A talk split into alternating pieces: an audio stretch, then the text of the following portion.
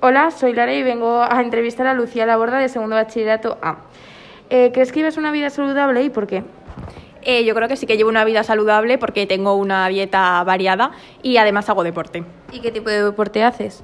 Pues practico gimnasia rítmica. ¿Y qué te motivó a hacerlo?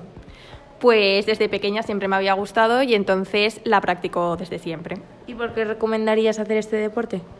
Pues me parece un deporte muy bonito que, que engloba muchas cosas de actividad física. ¿Me podrías explicar un poco las diferencias entre una gimnasia y otra? Pues eh, mi gimnasia eh, consta de, de hacer una serie de tablas eh, con aparatos, mientras que otras eh, gimnas- gimnasias pues hace solo más deporte físico.